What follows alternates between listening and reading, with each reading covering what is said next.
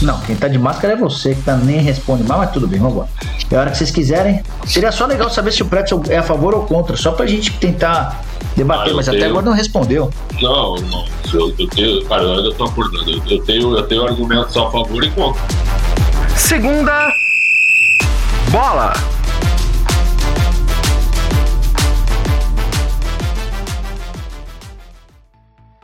Olá, estamos começando o Segunda Bola, o podcast de esportes do Yahoo Brasil, especializado em futebol. Eu sou André Carbone, editor do Yahoo Esportes. Eu estou aqui apenas para mediar essa briga, que hoje promete.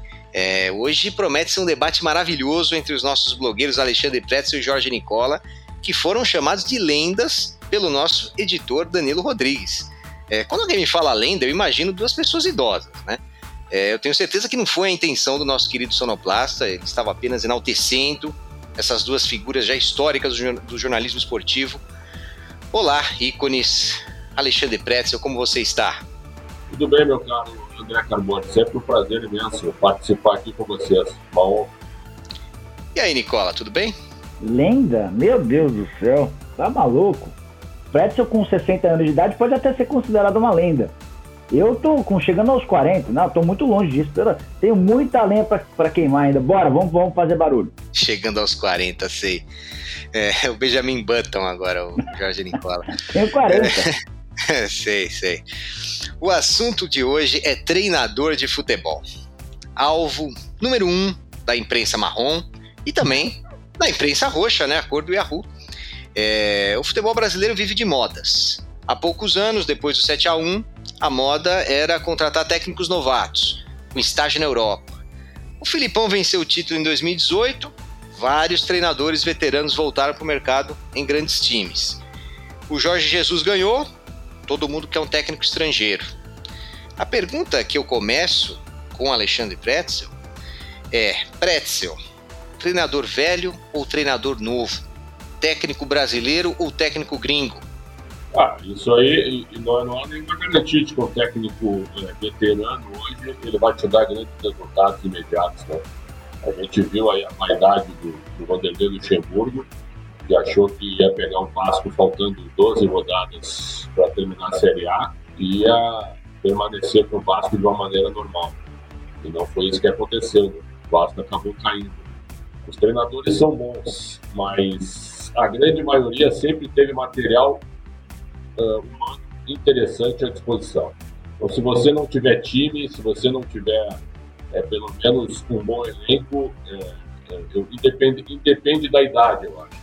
Você, você pode apresentar trabalho, você pode ter um pouco mais de dificuldade, mas se você for bom mesmo, independentemente da idade, você vai sobressair. Agora, óbvio que o trabalho aparece muito mais num time que busca alguma coisa do que num grande.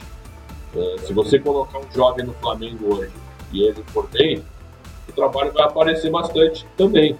também. Então, nesse momento, assim, ó, eu acho que é, um, é uma disputa muito grande é, entre jovens e veteranos, mas o Abel Braga calou a boca de muita gente quando ele assumiu o Internacional agora, no meio de 2020. E aí, Nicola, o que, que, você acha? O, o Abel é uma prova que não tem idade para ser técnico? Não, acho, acho que é, essa discussão ela é boa e ela tem alguns pontos importantes. Primeiro, é, mais importante do que ser técnico novo ou velho, o importante é que, seja, que o cara seja bom. O Jorge Jesus é um grande exemplo disso. É um veterano, já é de uma geração completamente diferente, por exemplo, da do Abel Ferreira. Isso é muito debatido em Portugal, mas é um, é um veterano bom. Na minha opinião, os veteranos brasileiros estão todos ultrapassados. E quando eu falo em todos, eu estou incluindo o Filipão, que foi campeão brasileiro, estou incluindo o Abel Braga, que foi vice-campeão brasileiro. Aí o Prestes vai falar, ah, mas ele calou tua boca no campeonato brasileiro. O trabalho, o, os resultados do Internacional, sob o comando do Abel Braga, me surpreenderam demais, reconheço. Quando o Inter opta pela contratação do Abel, e eu coloquei o Inter fora por completo da briga pelo título do Campeonato Brasileiro. Mas, e é aí que eu quero discutir sobre os jovens e os velhos. É, trabalhos como o do Abel Braga, trabalhos como o do Filipão, eles têm um curto período de duração, porque esses caras estão muito mais voltados à parte motivacional, de entrar na cabeça dos atletas, de criar uma relação é, muito além do pessoal, muito além do profissional, indo mais para o pessoal, e a partir daí eles conseguem extrair mais dos atletas. Por um tempo curto, até porque a falta de ideias, a falta de repertório, no que diz respeito à parte tática, parte de, de organização de ideias de jogo, isso é muito, muito evidente. E aí o torcedor colorado deve ter ficado na cabeça com aquele jogo contra o Corinthians, último jogo do Campeonato Brasileiro, em que o Internacional precisava de um único gol contra um time que já não brigava por nada, não tinha pretensão de classificação para pré-Libertadores, foi cumprir tabela no Rio Grande do Sul, nem mala branca existiu porque os dirigentes do Flamengo não pagaram ao Corinthians e ainda assim o Internacional muito pobre de ideias, abusando da ligação direta. É, acho que o Internacional vai se dar melhor. Sob o comando do Miguel Ângelo Ramírez, vai ser um time que vai tratar melhor a bola, que vai saber ter repertório ofensivo na comparação com o Abel. É, o... Na realidade, isso aí, por, por, pegar a campanha por um jogo só, é um grande oportunismo, né? A bola não entrou, é culpa do treinador. Pô, o time é ruim, o time é limitado, o time Será que é ruim? chegando, chegando, chegando à última rodada, lutando pelo título, tem que dar uma estátua para Abel. Que tinha Rodinei, que tinha Moisés, que tinha outros jogadores que, que, que, em condições normais não seriam titulares do Internacional. É muito fácil você pegar um jogo, pô, a bola não entrou, eh, ficou, faltou técnico. Não, não faltou técnico ali. Ali faltou jogador. Pra mim faltou ali, repertório, Pet. Não, ali, ali, ali faltou alguém que botasse o pé em cima da bola para resolver a partida. Então, Vamos lá. Totalmente. Vai, pegar por um jogo só. E o Abel, Braga foi, e o Abel, o Abel Braga foi escolhido o melhor técnico do brasileiro. Aí é muito oportunismo. Então vamos voltar, então vamos voltar um pouquinho no tempo. A gente está falando da, da última rodada, da 38 Vamos não, voltar para a 35 Quem, quem volta vamos... no tempo sou eu sempre, viu? Quem, quem, quem tá pegando por um jogo só é tu. Não, beleza, vamos lá. A gente está falando da 38 rodada, você está justificando que a minha crítica é inválida por causa de um jogo. 35 rodada, partida disputada em 10 de fevereiro de 2021. De um lado o Internacional, do outro o Esporte. O Esporte seriamente ameaçado de rebaixamento, é, praticamente rebaixado. É, era um time na zona do rebaixamento, jogo time sem ideias, uma sequência horrorosa de, de derrotas. E o Internacional enfrenta um time a lá Jair Ventura, aquele time que joga fechadinho com duas linhas de quatro, em alguns momentos é uma das linhas até de cinco, só um homem um pouquinho mais à frente.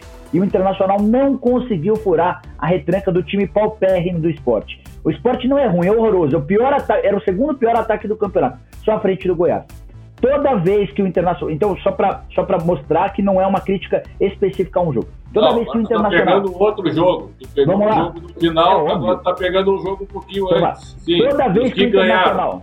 E a vitória sobre o Vasco, que manteve o Inter na luta, na, na, na luta pelo título. Aí, aí o Vasco não, fa... Ô, Preto, o Vasco não Grenal, ninguém. O Vasco... A vitória não. no Grenal de virada. Então vamos lá. É, não, pois é, só tá pegando, a... tá pegando tá. coisas pontuais. Sobre, sobre, o São Paulo também. Sobre o São Paulo. É, o 5 ah, então, vamos lá. O 5 sobre o São Paulo, histórico, aí não serve. Não, a, vitória, a vitória no Grenal foi espetacular, quebrando um jejum gigante. A vitória por 5 a 1 contra o São Paulo foi belíssima, mas disse mais sobre o São Paulo do que o Internacional. É assim, é, é, repito, o trabalho do Abel Braga foi absolutamente surpreendente. Eu não imaginava que o Inter pudesse chegar à última rodada do Campeonato Brasileiro com chances de título. E eram chances reais, bastava um único gol. Mas a forma como o Inter se comportou no, quando nos jogos contra adversários que só queriam se defender mostra a falta de repertório do Abel. O Abel é um excelente gestor de pessoas. É um cara que, se for contratado pelo Yahoo, vai transformar todos nós em caras muito mais motivados. A gente vai acordar super animado, vamos trabalhar, fazer 70 notas por dia. Só que a partir do momento em que esse discurso é, ficar repetitivo, ele não vai apresentar ideias para gente de como tentar atrair mais audiência. É, trazendo para o futebol, esquece esse exemplo do Yahoo.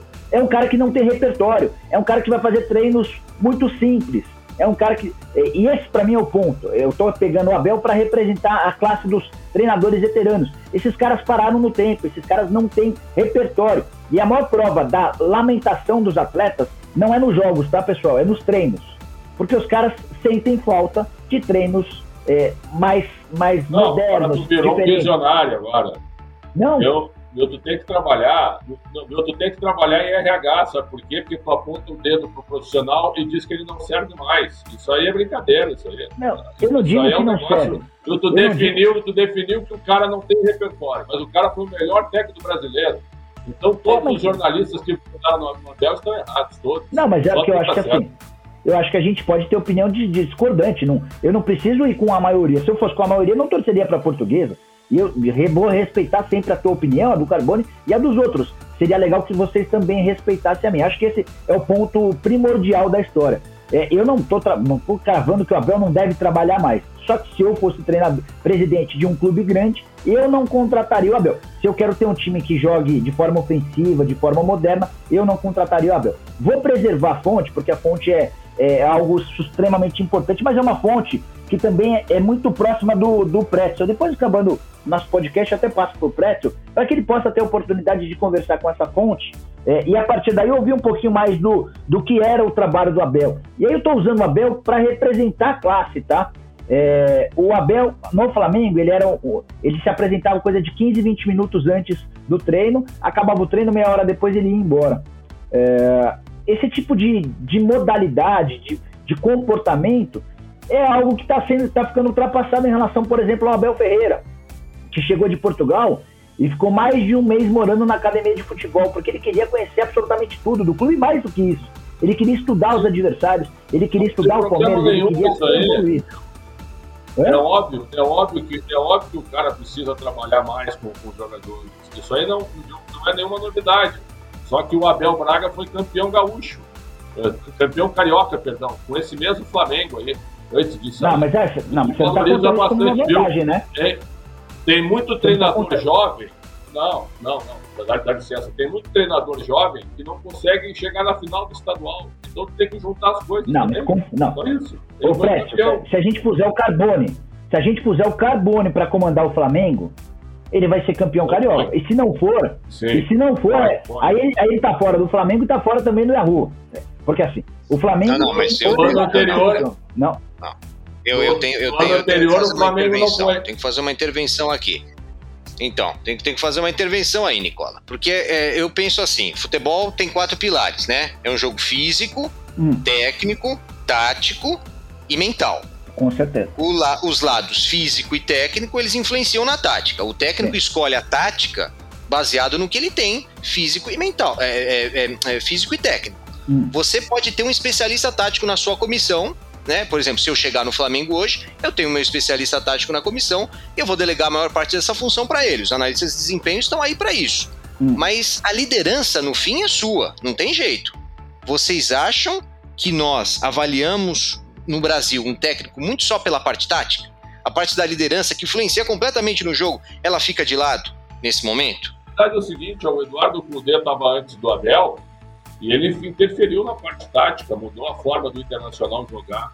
Mas antes dele ir embora, o time do Inter estava caindo muito de produção. Com uma forma só de atuar, apenas com uma forma. O Abel é melhor que o Cudê? Talvez hoje, taticamente, não seja. Não tenha ideias realmente tão modernas quanto as que o Cudê tem. Mas quem é que garante que o Cudê chegaria à última rodada do, do brasileiro brigando pelo título? Talvez não. Pelo que a gente estava vendo acontecer, pela queda de produção. Então, assim, ó, não há nenhuma garantia de que o Miguel Angel Ramírez agora no Inter vai conseguir fazer a mesma coisa que o Abel está fazendo com toda a estrutura que a diretoria está oferecendo para ele, inclusive com busca de, de captação de jogadores de base. Então, acho que assim, é muita pretensão chegar e apontar que um profissional não serve mais. Isso aí eu acho que ninguém deve fazer isso. É, e assim, eu não disse que o Abel não serve mais, tá? Só para deixar bem claro, Talvez o Pretzel esteja querendo colocar palavras na minha boca. Eu, como presidente de qualquer clube grande, não o contrataria. De qualquer clube grande que quer brigar por títulos, eu não o contrataria. É, a menos que fosse para uma reta final de campeonato, porque o cara tem a capacidade de entrar na cabeça dos jogadores. Tem um empresário de, um jogador do Inter que ele estava me contando que uma das primeiras providências que o Abel eh, tomou assim que chegou ao Internacional foi de se aproximar demais dos caras. Pô, aí, aí, por exemplo, ele até citou o exemplo desse jogador que tinha um batizado da filha no Rio de Janeiro. O Abel mudou o horário do treino para todo o elenco para que esse cara à tarde pudesse viajar ao Rio de Janeiro para participar do batizado. E isso ocorreu com vários outros atletas. São concessões, são trocas. E, e eu nem discordo, nem, nem quero julgar é, essas concessões ou esse tipo de relação. Tenho certeza que o Abel é um cara dos mais íntegros, é, a história de vida dele é espetacular. É, não dá para esquecer, por exemplo, que o Abel treinava a Ponte Preta com salários super atrasados. Uh, teve uma proposta do Flamengo e aí ele recusou o Flamengo no momento em que ele tirava dinheiro do próprio bolso para dar dinheiro aos atletas, porque os caras. 18 anos atrás. Não, isso um pouquinho. 18 anos. É isso, bem lá atrás. É, ele, os jogadores da Ponte não tinham dinheiro para pagar aluguel, ele tirava dinheiro do próprio bolso para ajudar os caras. Apareceu o Flamengo e ele falou: não, não, vou ficar na Ponte Preta. Então, esse é o Abel Braga. Assim como o Felipão também é um dos caras mais leais às pessoas dele, aos, aos empregadores. Mas só para não ficar no Abel, eu vou, eu vou levar essa discussão também para o Felipão.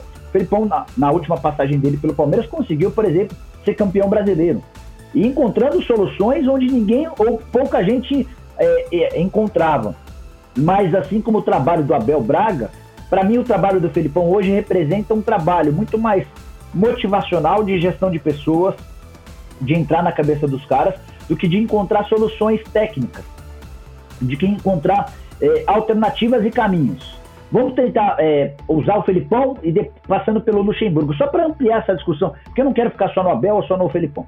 Eu, o Felipão, ele sai do Palmeiras, o Palmeiras tem dificuldade e vai buscar depois, no momento seguinte, o Vanderlei Luxemburgo, que até é campeão paulista. Daqui a pouco o Presto vai falar, pô, mas assim como o Abel, o Luxemburgo ganhou o Campeonato Paulista. Eu acho que o Campeonato Estadual para Palmeiras e para Flamengo representa um pouco. Acho que esses times são montados para ganharem mais coisas eu não tinha a menor perspectiva em relação ao trabalho do Luxemburgo, mesmo tendo sido, líder do seu grupo na, na, Libertadores da América e mesmo fazendo uma campanha razoável no Campeonato Brasileiro. Era um time que parecia só saber jogar de uma fórmula e pior, uma forma que não funcionava.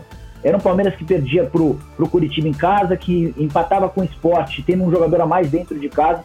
Veio um treinador internacional que pouco conhecia do futebol brasileiro e encontrou uma série de soluções encontrou uma série de maneiras de jogar que fizeram o Palmeiras se entender. Pensa, caramba, mas como é que é? Que tamanha diferença de trabalho existe entre, entre os dois? Então, assim, é, o Luxemburgo, o Felipão, o Abel, esses caras merecem todo o respeito do mundo. São caras gigantes, de um currículo espetacular. O Vanderlei Luxemburgo foi o técnico que eu mais gostei durante a minha infância e adolescência. Mas, para mim, esse tipo de treinador hoje, é, nem clube que vai brigar por título, não é algo que casa bem.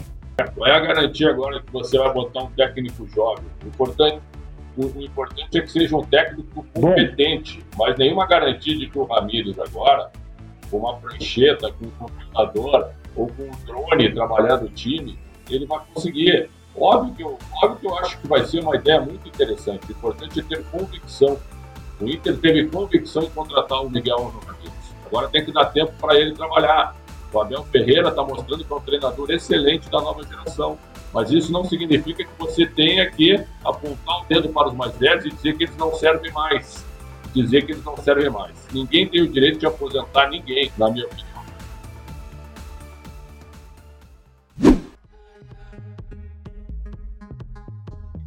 Como, como, eu quero saber agora, como que um técnico mais velho pode se atualizar, que é a grande, a, grande moda. O que ele tem que fazer para se atualizar no Brasil? Eu tô falando, porque fazer um estágio com o Guardiola lá, ver, ver, ver o Guardiola treinar e tal, é uma coisa que ele até podia fazer. Mas primeiro eu quero saber qual que é a efetividade disso, né? De ir lá passar um mês com o Guardiola, vendo ele treinar. Então, assim, o que, que ele pode fazer para se atualizar e o que ele tem que fazer para provar que ele está atualizado? Porque na CBF Academy, a, a, a os cursos da CBF e tal, os mais velhos são chamados para dar aula, como é em qualquer universidade do mundo. É, não são os mais novos que dão aula, são os mais velhos. É, o, que, o, que, que, o que, que eles têm que fazer para se atualizar e como eles podem provar que eles estão atualizados, Précio? Tem uma frase assim que eu, que eu gosto muito, né? Como é que é? Eu não tenho nada, não tenho mais nada para provar. Como assim? Temos que provar toda hora, todos nós, independentemente da idade. Então, hoje, por exemplo, um comentarista é, que tem 70, 80 anos, se ligarem para ele para ele gravar um comentário, ele vai dizer: Eu gravo por telefone. Não, não. Então, grava por telefone. O som é muito melhor é, se tu gravar no teu WhatsApp ou se tu entrar aqui conosco por um link no YouTube. O cara tem que se adaptar. Ele tem que se adaptar, assim como a gente se adaptou também às novas tecnologias. Para a gente gravar esse podcast aqui durante a pandemia, está cada um em um lugar diferente. Se nós tivéssemos que comparecer à instalação, não conseguiríamos. Então, as adaptações elas também acontecem é, de acordo com o ambiente e com a modalidade que a gente vive. Eu acho o seguinte, é, eu estou vendo aí que os técnicos mais antigos têm buscado alguns auxiliares mais jovens e muita análise de desempenho, muita informação, muita tecnologia. Agora, tem que saber também você colocar isso lá dentro. Não adianta só viver em cima de estatística, né? nem o técnico jovem ficar é, refém ali de um número, né? Ah, mas o Prédio é o melhor passador que tem. Só que eu jogo parado, sem muita movimentação, na frente da área, entregando a bola para o zagueiro. Né? Qual é, o meu, qual é a minha, a minha, a, a, o meu benefício que eu trago para o time em vitórias? É muito pouco. Então, cabe às pessoas também evoluírem, os jovens, é, entenderem que podem aprender com os mais velhos e os mais velhos também buscar novas tecnologias e modalidades no futebol. A, a pergunta é bem boa. Eu também gostei do exemplo do, do eu gostei. É, vamos lá, por partes. O, o Felipão, ele tentou fazer associação a pessoas mais jovens, né? É, por exemplo, o Paulo Turra foi um cara que o auxiliou. E durante algum tempo, os, os elogios a um novo método de trabalho do, do Felipão vieram também nessa, nessa onda do Paulo Turra. O Vanderlei Luxemburgo teve a companhia nos últimos tempos do Maurício Cupertino, que já havia trabalhado na China e tal. Um grande ponto, talvez, é, é que não basta se associar a um cara jovem. Talvez a parceria com um cara jovem extremamente capacitado, talvez seja, seja o, o algo para uma evolução. E aí também não basta você só se associar ao cara, você precisa ouvir o cara, né? Você precisa dar autonomia, você precisa compartilhar ideias, é, aceitar sugestões, mais do que sugestões críticas e tudo mais. Não é fácil se atualizar, tá? Até porque são caras muito vencedores. E aí, é, a maior prova da, de quão difícil é se atualizar ou aceitar essa, essa situação é ouvir o Luxemburgo. Eu tive algumas oportunidades de conversar com o Luxemburgo pessoalmente, a última delas lá no, no bate-bola da ESPN. A gente recebeu o Luxemburgo e ele era muito é, crítico à ideia de que ele precisava se atualizar, ele ficava revoltado muito crítico em relação à utilização de análise de desempenho, de muito crítico em relação à possibilidade de contratar jogadores fazendo uso de analistas de, de, de estatísticas de jogadores e tal. A, a coisa evoluiu demais, evoluiu muito. É, e inclusive até a relação humana com os atletas. Eu acho até que isso também mudou com o Luxemburgo, porque lá atrás o Luxo era o dono do pedaço todo. Ele chegava e mandava o Marcelinho calar a boca e, e o Marcelinho ou calava a boca ou mudava de clube. Só que as referências para esses novos atletas é uma referência diferente. É, hoje não existe mais a lei do passe. Se o cara é, ficar bravo, o cara pede a cabeça do treinador e o dirigente, na dividida, talvez prefira ficar com o jogador, porque é um grande ativo do clube. É, então tudo isso também pesa. Ué, tu era, tu era contra isso? Não, só estou constatando. Tu era, tu era contra a escravidão? Não. Calma, agora tu tá, viu, agora, viu, agora, agora tu está dizendo que o treinador não tem poder sobre o jogador. Então, voltando lá atrás, duas semanas depois e tudo, tu está te contradizendo. Não, a verdade, não, não. ela está comigo. Tu está concordando precisa... que os treinadores não têm mais poder sobre os jogadores, independentemente do tamanho do cara. Eu, Alexandre, negócio impressionante. Alexandre a verdade vem à tona. Esse podcast também, também é importante para colocar as coisas no lugar. Também é importante. Eu só estou contextualizando, só estou constatando que é assim que a banda toca. Se o Vanderlei Luxemburgo, como técnico do Vasco, dá uma baita dura no Thales Magno, diz Thales Magno você é uma porcaria. O Thales Magno vai virar e vai falar assim, tá bom, sou uma porcaria e agora não quero mais você. É bem possível que isso no ano passado o Alexandre Campeiro optasse pelo, pelo Thales Magno em vez do, do Luxemburgo. É, é, é uma constatação óbvia, não dá para fechar os olhos às coisas que são reais porque você pensa de uma maneira ou de outra. Mas só para fechar, ou só para entregar a bola de novo para o André, é, tem técnicos jovens, tem técnicos promissores que, que também não rendem, tá, Carboni? Não é porque você, é, porque eu não, eu não, não ando muito animado com o trabalho dos veteranos que todos os jovens são bons. O Maurício Barbieri, por exemplo, é um cara da nova geração. Faz um trabalho bem promissor à frente do Red Bull Bragantino. Inclusive teve seu contrato renovado recentemente. Era um dos nomes pedidos pelo Murici é, para treinar o São Paulo. Pelo menos foi uma informação divulgada pelo Fred Júnior. O Barbieri esteve no Flamengo e teve dificuldade, né, cara? Porque a, a impressão clara que se tinha é que era um cara muito pequeno para dirigir um clube tão grande quanto o Flamengo. Então, ter lastro, ter tamanho, para poder olhar os jogadores de cima para baixo, ou pelo menos de no mesmo nível, é importante. E você não vai ganhar isso da noite pro dia. O Rogério ah, O importante é convicção, cara. Não, não é só convicção. Não é só é, convicção. O importante é ter também. Não, mas é ter, mas é ter convicção. Viu? Quando, se o Abel fosse campeão brasileiro, ele sairia por cima ao fim do contrato de um acerto prévio. E o Miguel Ramírez é convicção do presidente que foi eleito, da diretoria que foi eleita. Ele assumiria mesmo com o Abel campeão. Então, convicção também é importante. Se eu achar que o Maurício Barbieri ele vai me dar trabalho a, a, a, curto e médio prazo num clube gigante, eu tenho que contratar e avisar os jogadores. O problema é que os nossos dirigentes são fraquíssimos. E o futebol, voltando àquela discussão antiga, que agora está dando razão, não que é teimoso e tal, e o futebol, é, o futebol ele está na mão dos jogadores. Ele é, é dos verdade. jogadores. O resto bate palma. Se não houver comando, os jogadores tomam conta e não aceitam esse treinador ou aquele. Ah, uh, por exemplo, a informação que eu recebi há, há pouco, há pouco não, essa semana, é que quando o Thiago Nunes, o nome dele surgiu no Santos, os jogadores do Santos uh, vetaram foram conversar com os caras do Corinthians e vetaram. Então o jogador hoje ele tem muito poder. Se não houver um presidente hoje que bata na mesa, esse é o treinador e vocês vão trabalhar, e quem não quiser pega e vai embora, não adianta, não adianta. Serão os técnicos podem ser Pode ser um vencedor de 70 anos, pode ser um emergente de 35, serão reféns dos atletas. O, é, eu, fico pensando se o técnico, vocês falaram de técnicos jovens, e o, o, um ótimo exemplo é o Barbieri, que, o, que o Nicola deu. É, o Barbieri, vocês não acham que, diferentemente de jogadores, porque o jogador, ele simplesmente. desculpe. O jogador simplesmente, ele, ele pode surgir num time grande e despontar naquele time com 17 anos. E ele vira um gênio, é vendido por muitos milhões, enfim. O jogador é parte de uma equipe. Ele não é o líder daquela equipe. Ele pode ser colocado ali com qualquer idade, se ele tiver a responsabilidade para aquilo, se ele tiver a cabeça para aquilo. Agora, eu, vocês não acham que é um pouco difícil para um técnico que tem 30 anos e estava é, treinando a base do time, ser promovido ao profissional e ser respeitado por aqueles jogadores, eles vão falar: mas esse cara nunca gramou no, no, no, no Bragantino, esse cara não começou na Portuguesa Santista, esse cara nunca treinou nada, ele treinou a nossa base e agora está treinando um time top do Brasil. É, o Maurício Barbieri começou no Flamengo. E agora, e, e já dava para ver que ele tinha qualidade no Flamengo. Só que era muito para ele. os jogadores eram velhos, é. eram muitas estrelas ali. Vocês não acham que é, o Guardiola é um péssimo exemplo para tudo? O Guardiola é um péssimo exemplo. O Guardiola, é. ele era um ídolo dos jogadores do Barcelona. Ele começou no Barcelona B e um ano depois ele estava treinando o Barcelona A e ganhou tudo. É, agora, eu não tenho por que acreditar que o treinador da base do Flamengo, o treinador da base do Palmeiras, é, assim que o técnico principal for demitido, eles vão assumir no começo de uma temporada e eles vão ganhar tudo no ano seguinte.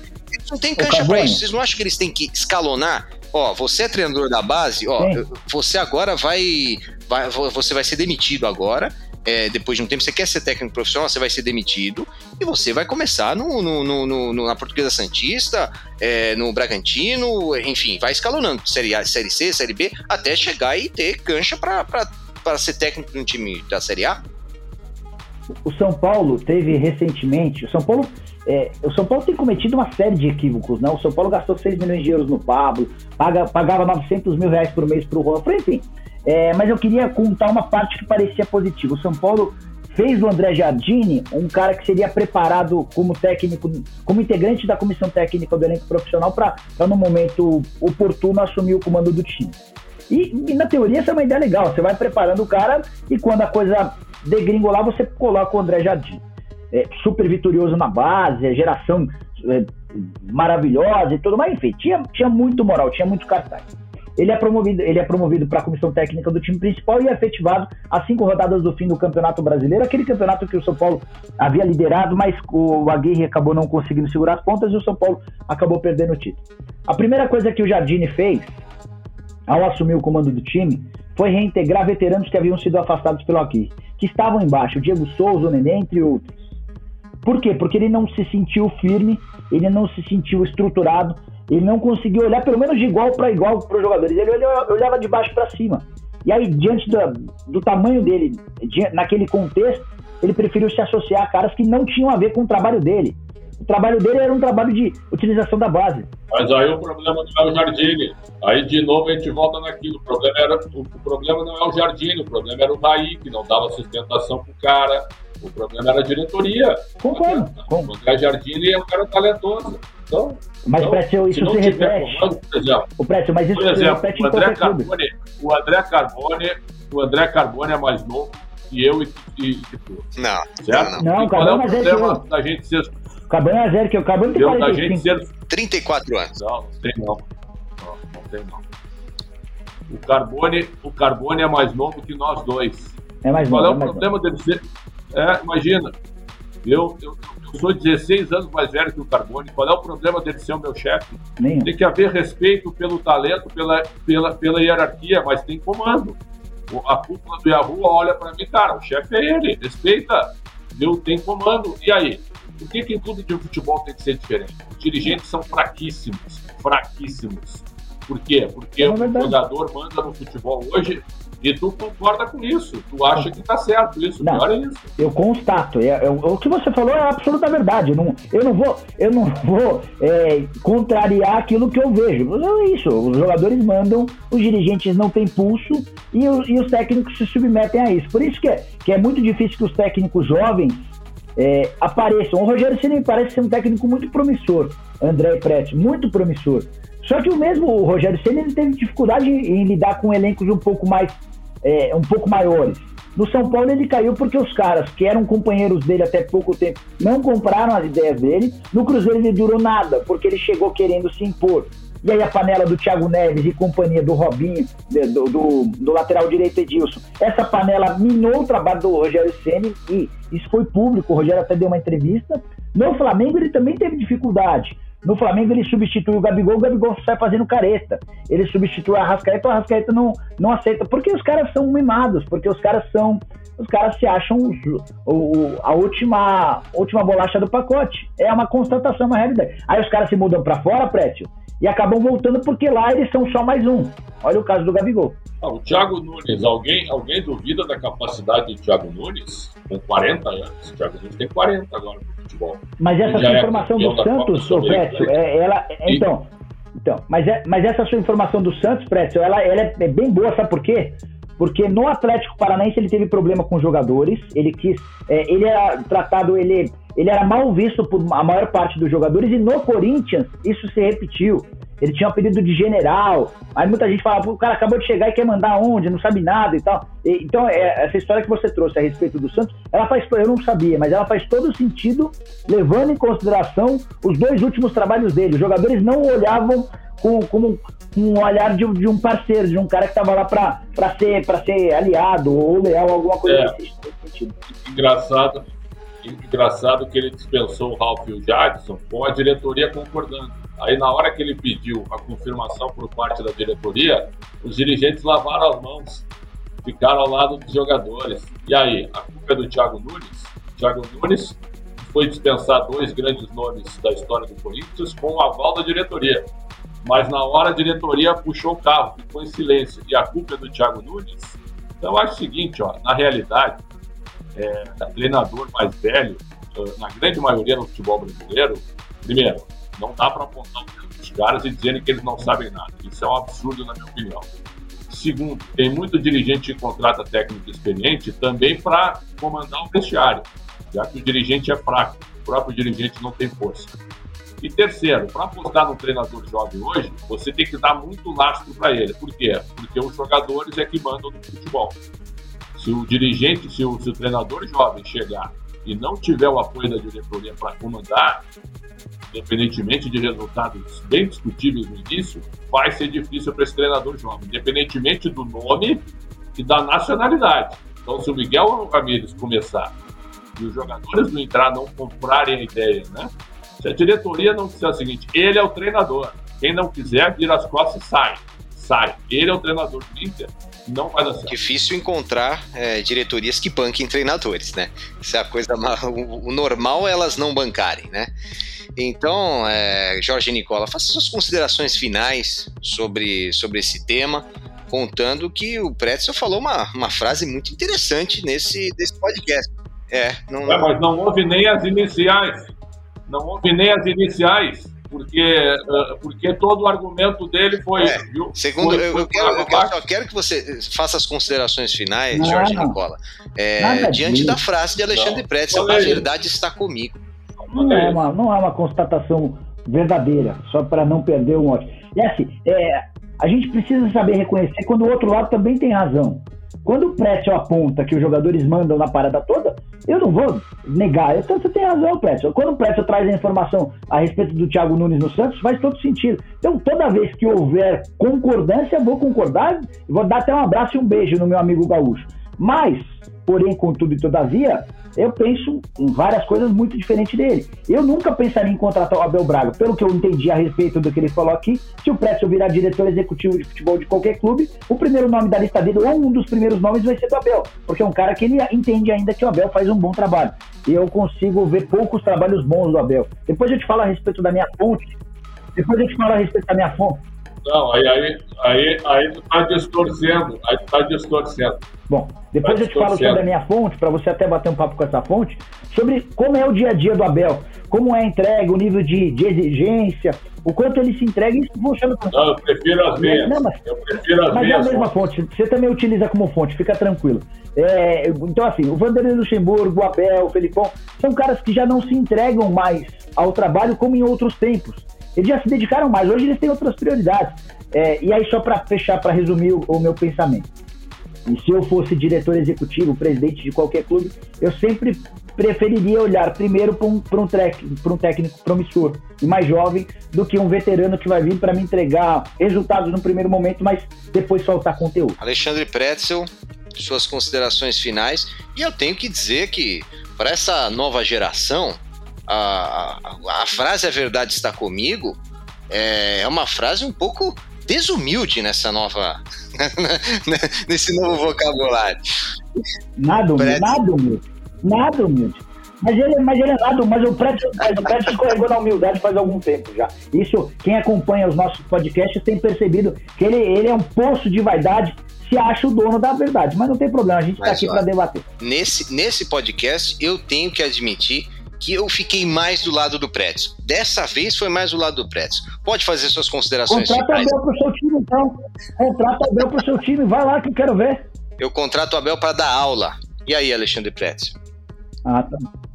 Imagina se não tivesse ficado do meu lado, André. Eu quero distância desse teu apoio, porque é um apoio realmente a, a, atrás da porta. Né? Então, é, é, é, eu, eu, eu, eu, prefiro ficar sozinho nessa. Agora, é, agora sim, ó, eu não sei se esse podcast vai ter vida longa, porque é, é, não tem como. Qual é a Mas vamos lá. É, eu acho o seguinte: é, primeiro que, repito, repito, viu? Repito, não é possível apontar o dedo para qualquer profissional e qualquer ser humano e dizer o seguinte: esse cara não serve, esse cara não vai dar resultado, esse cara é ultrapassado ou essa pessoa é ultrapassada. E eu não tenho direito de fazer isso.